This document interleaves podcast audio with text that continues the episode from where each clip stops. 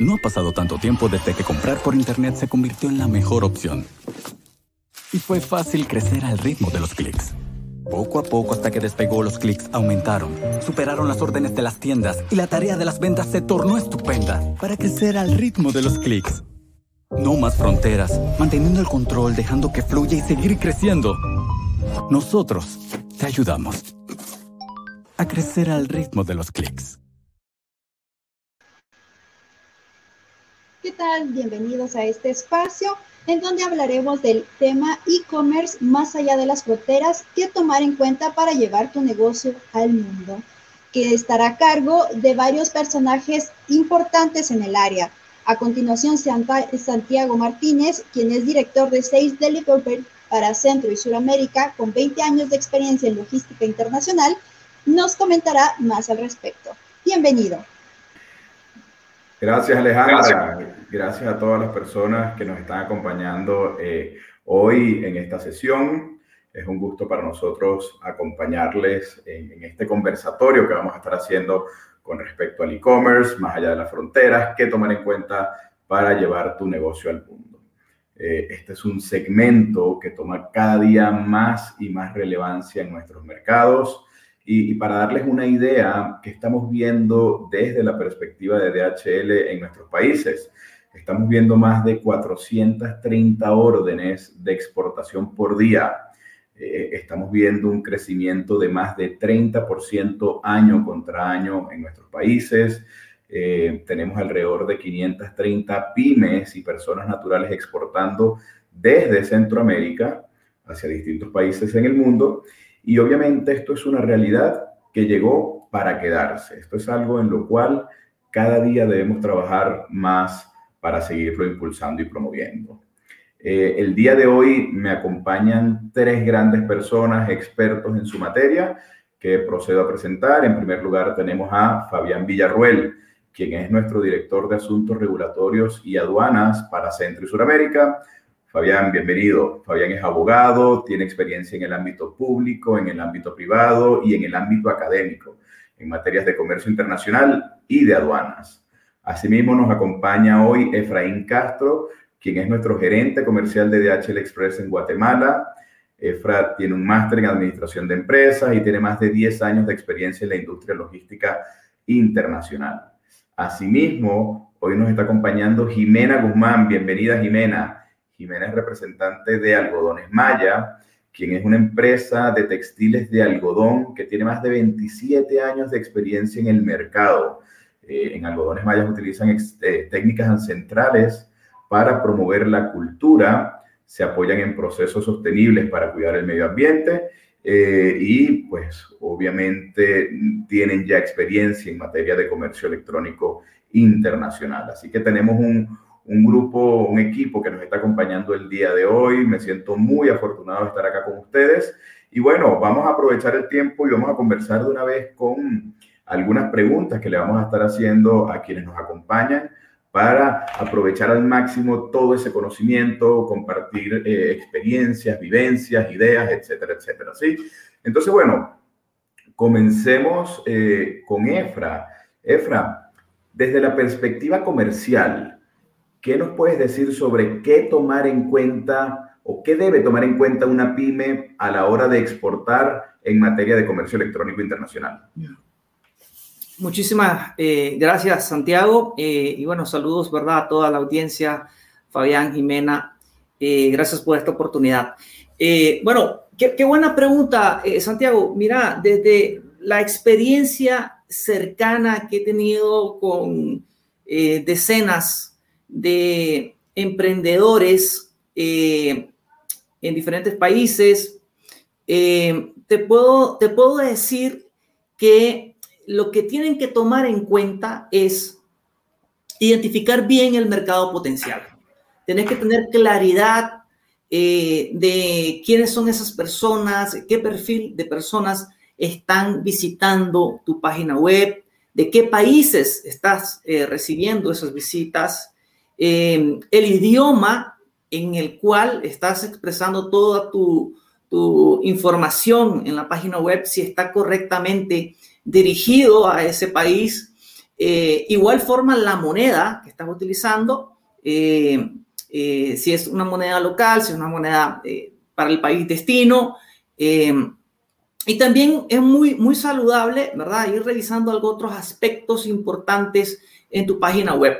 Ejemplo, eh, si en tu página web está claramente explícito de que podés hacer envíos eh, internacionales, eh, que si podés indicar, ¿verdad? las opciones de envío que tenés.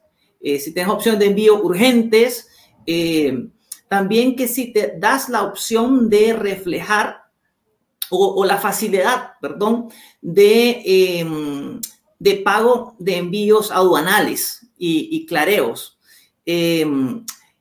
Eh, si ofreces una opción de, aranceles em, e impuestos claros prácticamente, eh, ofrecer una solución de evolución sencilla,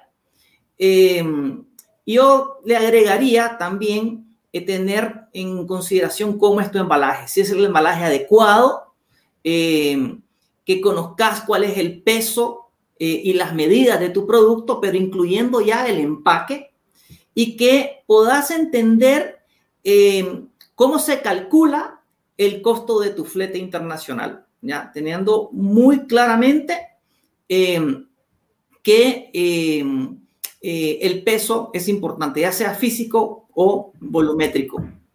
Yo creería, eh, Santiago, que esos son algunos de los aspectos muy importantes eh, a considerar eh, al momento de querer meterse en el mundo e-commerce y querer exportar y expandir tu negocio más allá de las fronteras.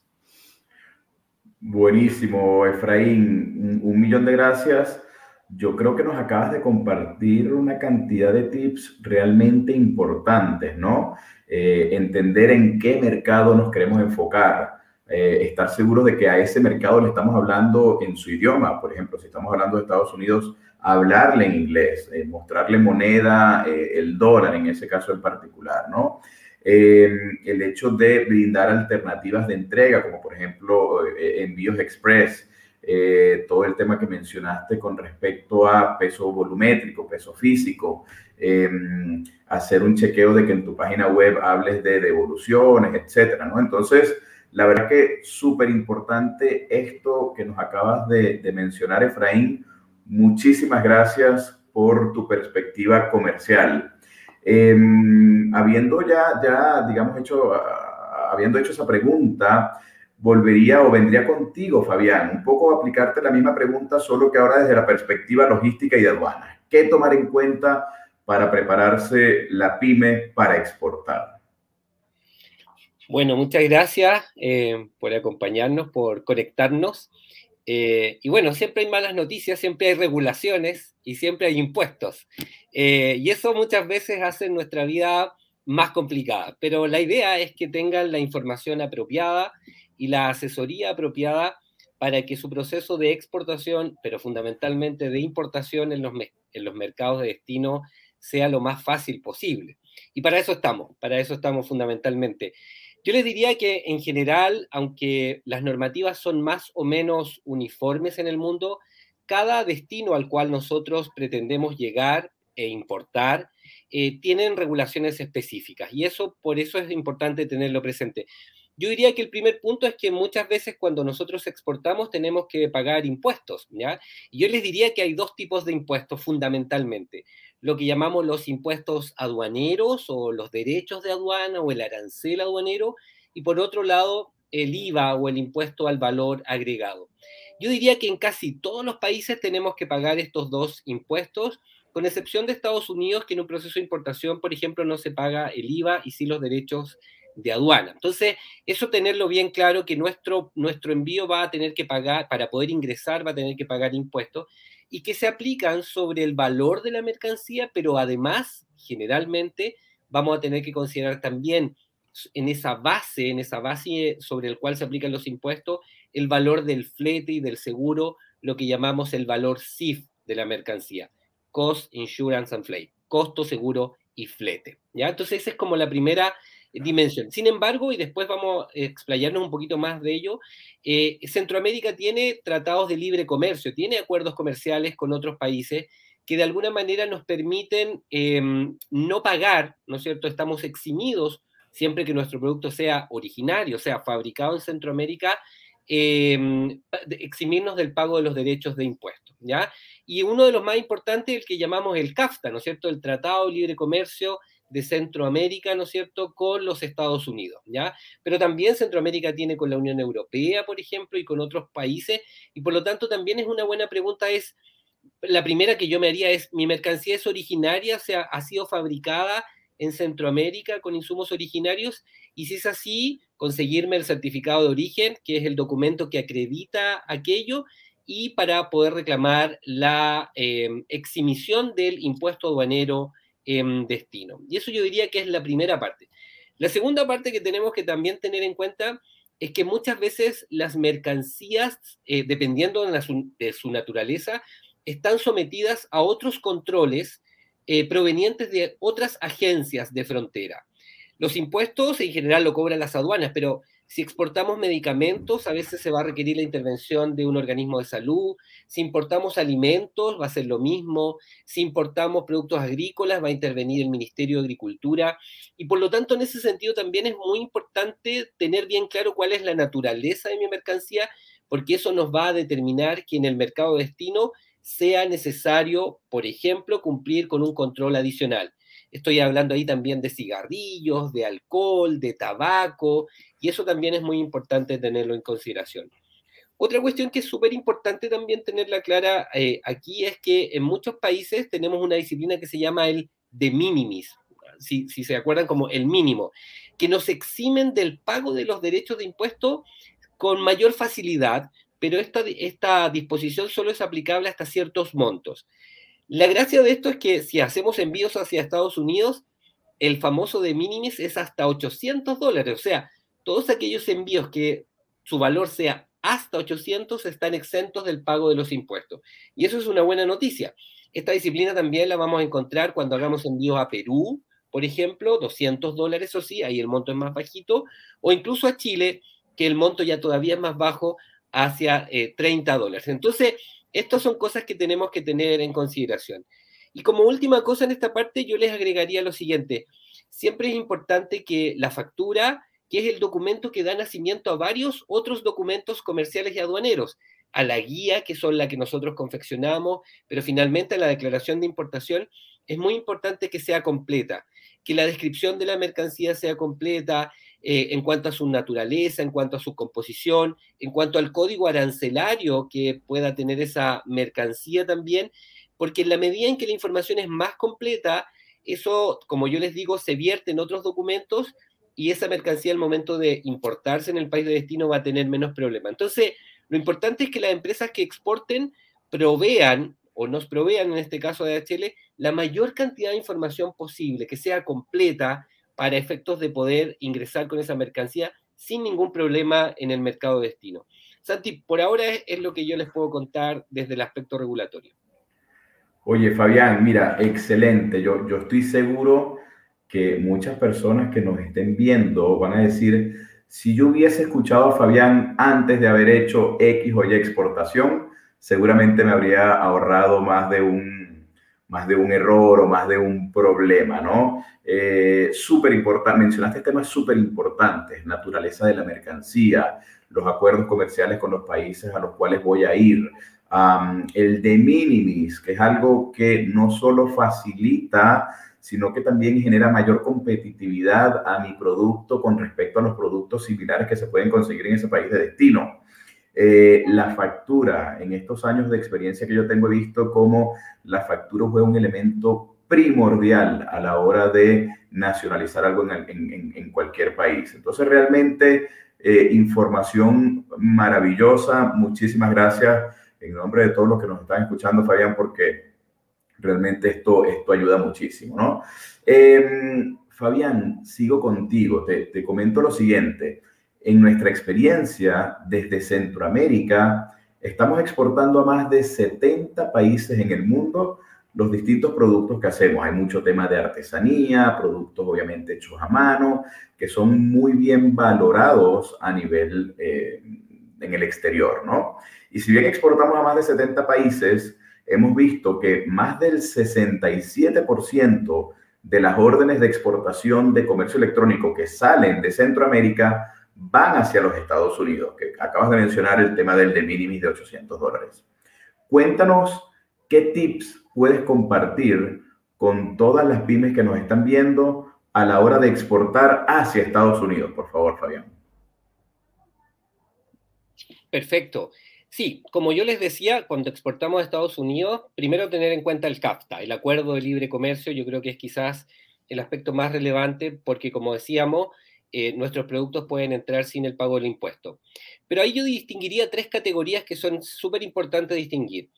Eh, las mercancías que valen desde un dólar a 800 entran, como tú decías, en la categoría de minimis. Por lo tanto, sin perjuicio de su carácter originario no, sin acuerdo, entran sin pagar y es quizás la forma más fácil que entren.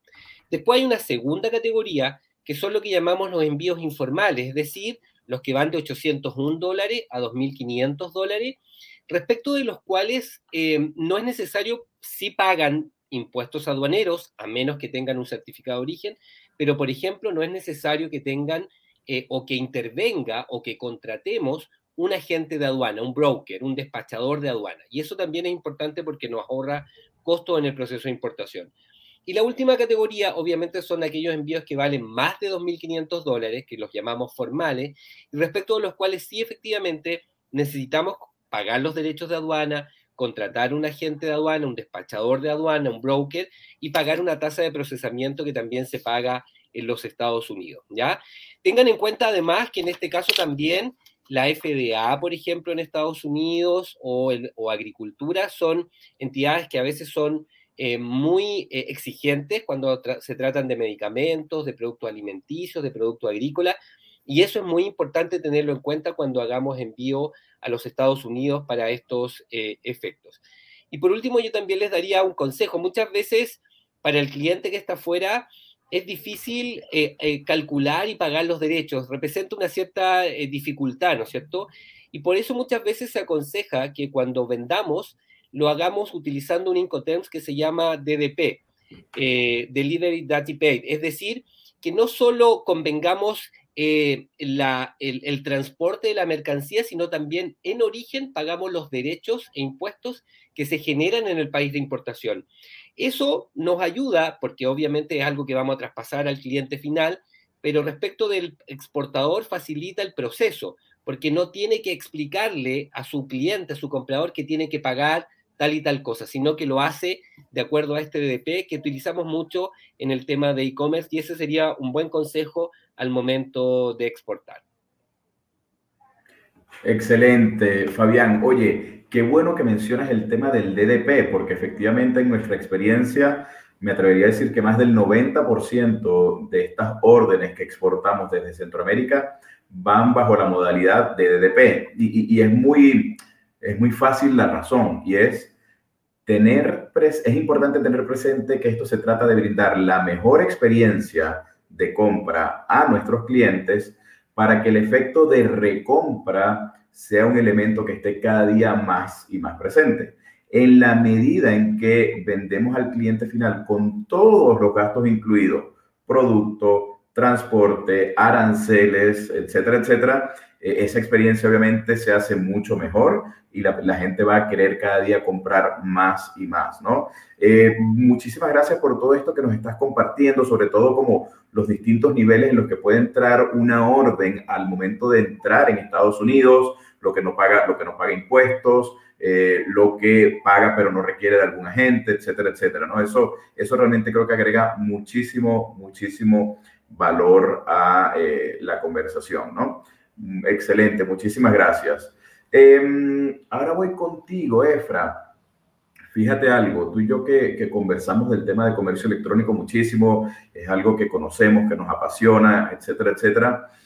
Te lo pongo así, ¿no? En Centroamérica tenemos un talento maravilloso para fabricar productos de todo tipo. Hemos visto, de todo, ¿verdad? Ahora bien, para aprovechar mejor ese talento, y ser exitosos a la hora de exportar, no podemos darnos el lujo de fallar, ¿verdad? Entonces, con base en esto, te diría, coméntanos de cuáles son los principales errores que tú has visto que nuestros exportadores cometen por falta de conocimiento y que les, de alguna u otra manera impactan en el éxito de su negocio.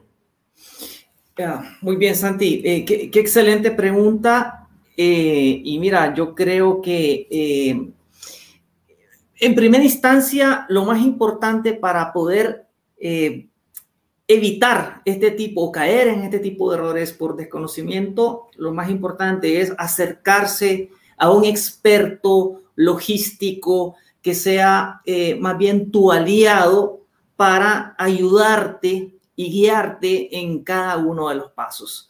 Pero para darte algunos ejemplos clásicos eh, eh, de errores que muchas pymes, por falta de conocimiento, por falta de una correcta asesoría, caen, serían los siguientes. Por ejemplo, no tener una clara definición de qué es un peso físico y qué es un peso volumétrico. ¿Y por qué es importante, eh, Santiago, esto?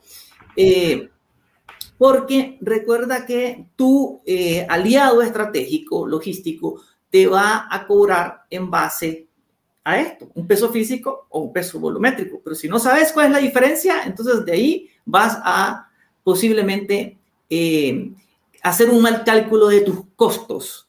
Entonces, eh, recordemos, el peso volumétrico se calcula en centímetros alto por ancho por largo dividido entre 5000. Eso te va a dar un número y ese es el peso volumétrico. Si ese número fuese mayor que el peso físico, entonces se te va a cobrar en base al peso volumétrico.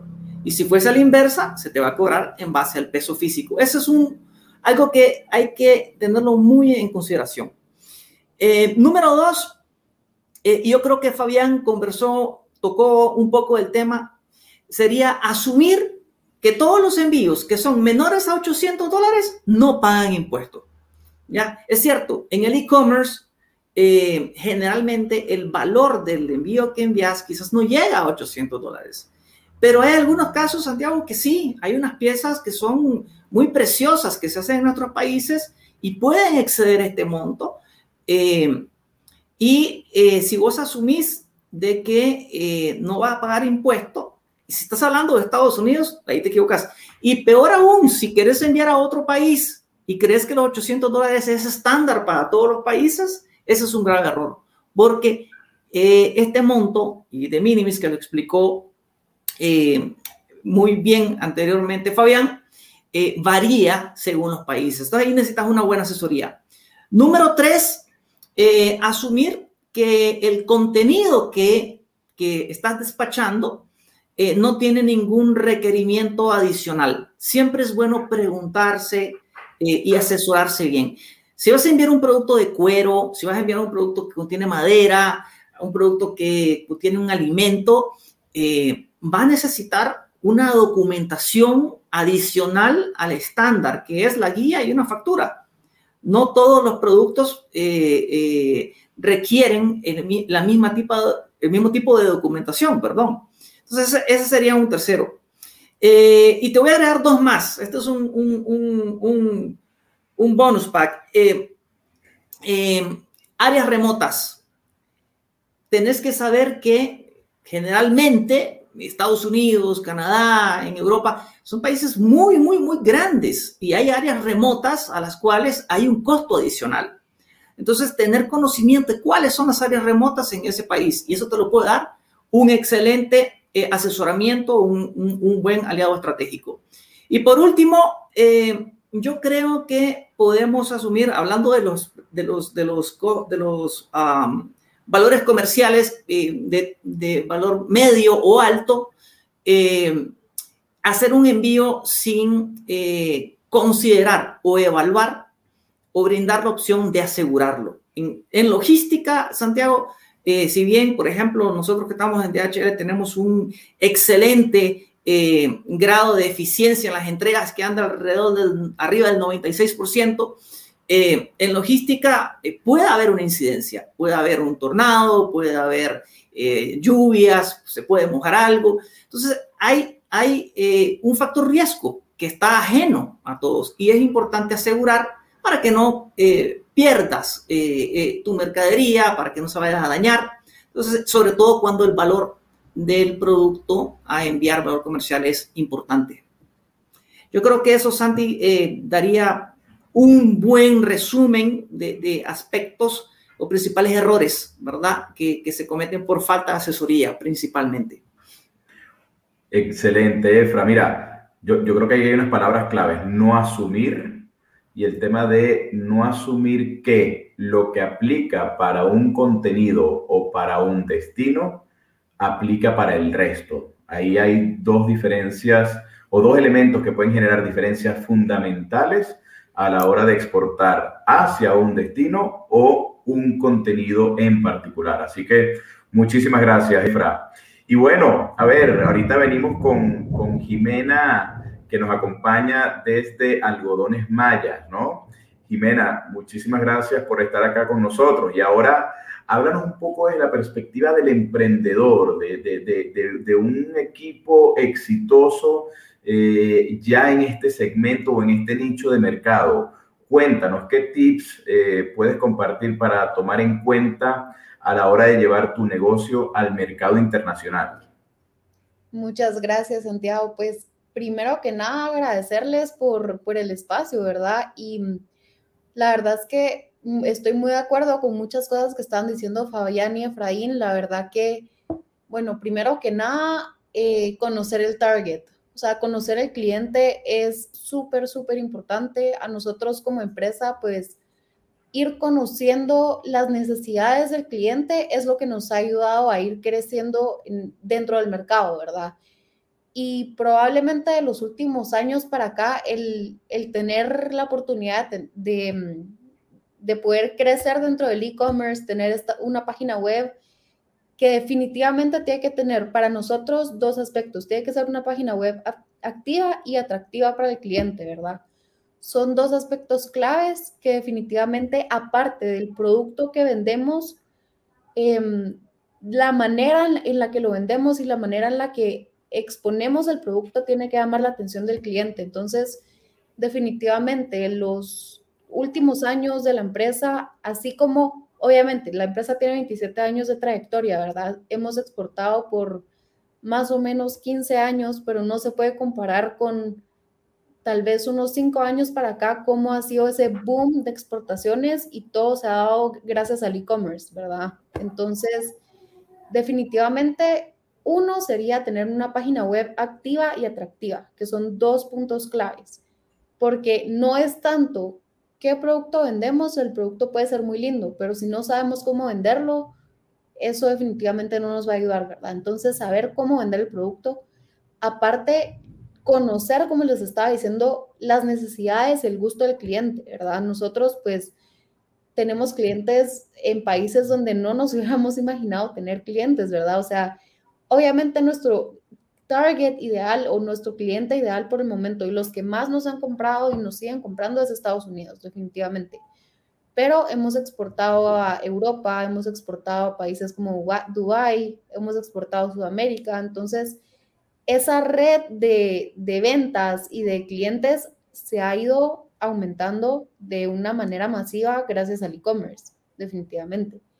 Entonces, yo creo que serían esos puntos, la página web, tener esa relación o ese conocimiento más allá de, ok, conozco a mi cliente, sé que le gusta el producto, pero no quedarme hasta ahí. O sea, sino que tener esa relación con el cliente de, ok, a este cliente le gustó esto y la ventaja que tenemos nosotros de ser hasta cierto punto una empresa pequeña es que, por lo menos en mi caso, a mí me toca relacionarme mucho con los clientes, ¿verdad? Entonces, Em, pues ya uno va formando y va forjando esta relación donde al final pues yo les puedo, em, ya se va, formando esta relación más personal, más íntima en la que los pedidos van aumentando, las ventas van aumentando, por ende las exportaciones van aumentando, ¿verdad? Y por eso es que se ha visto este aumento en, ventas y este, evento, este em, aumento en exportaciones en los últimos años. Entonces,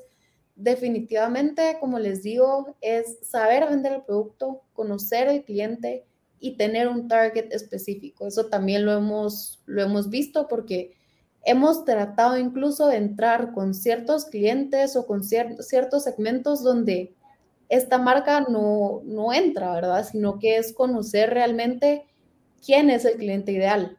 ¿Quién es el cliente ideal? Conocer sus necesidades y pues eventualmente ya, o sea, como les estaba diciendo, llegar a crear esta relación con los clientes para, para un futuro, ¿verdad? Que gracias obviamente al e-commerce, a pues DHL que nos ayuda con, con, las exportaciones y todo, hemos, llevamos ya trabajando con muchas empresas o con muchos clientes por más de cuatro o cinco años y este año hemos incluso pues ya nos hemos abierto las puertas con clientes grandes en Estados Unidos que definitivamente de no ser por el e-commerce no nos hubiéramos dado a conocer, ¿verdad? Entonces, definitivamente esos son puntos muy importantes y, y por supuesto también tener un producto atractivo, ¿verdad? Tener un producto, en nuestro caso, que es pues productos artesanales hechos con algodón de color natural, es algo que llama la atención, es algo único en el mercado.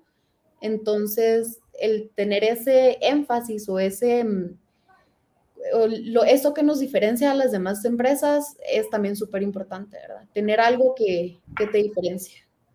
Buenísimo, Jimena. Oye, compartiste datos también súper interesantes. Me encantó eso de tener una página web activa, atractiva, conocer a tus clientes, conocer tu nicho, eh, diferenciarte, eh, eh, son temas que realmente ayudan muchísimo al comercio electrónico. Hablaste de cuatro o cinco años de experiencia en comercio electrónico que viendo nuestra historia también hemos visto un despertar gigante en los últimos cinco años en este, en este segmento, ¿no? Entonces, bueno, quiero agradecerte a ti, Jimena, agradecer a Fabián, agradecer a Fraín por habernos acompañado el día de hoy. Creo que compartieron información súper relevante en materia logística, eh, entendiendo los tratados de libre comercio, entendiendo el de minimis, entendiendo eh, las diferencias que hay regulatorias que pueden haber en los distintos mercados. Efraín mencionó peso físico, peso volumétrico, que es clave, eh, pero también hablamos de no asumir que lo que aplica para un destino o para un producto aplica para el resto. Eso creo que es uno de los errores que podemos evitar muy fácilmente con asesoría y que de ese modo podemos eh, brindar la mejor experiencia a nuestro cliente final. Nuevamente agradecerles por eh, habernos acompañado, agradecerles por toda la información que nos compartieron. Y, bueno, eh, el mayor de los éxitos a todas las pymes, a todos los emprendedores que están viendo en el comercio electrónico internacional un segmento para desarrollar. Estamos para apoyarles y nos encantaría verlos eh, y sentarnos a conversar para apoyarlos en sus emprendimientos. Muchísimas gracias a todos. Feliz día. Muchísimas gracias. Muchísimas gracias. Mira esto. Mira. No ha pasado tanto tiempo desde que comprar por Internet se convirtió en la mejor opción. Y fue fácil crecer al ritmo de los clics. Poco a poco hasta que despegó los clics aumentaron, superaron las órdenes de las tiendas y la tarea de las ventas se tornó estupenda para crecer al ritmo de los clics. No más fronteras, manteniendo el control, dejando que fluya y seguir creciendo. Nosotros te ayudamos a crecer al ritmo de los clics.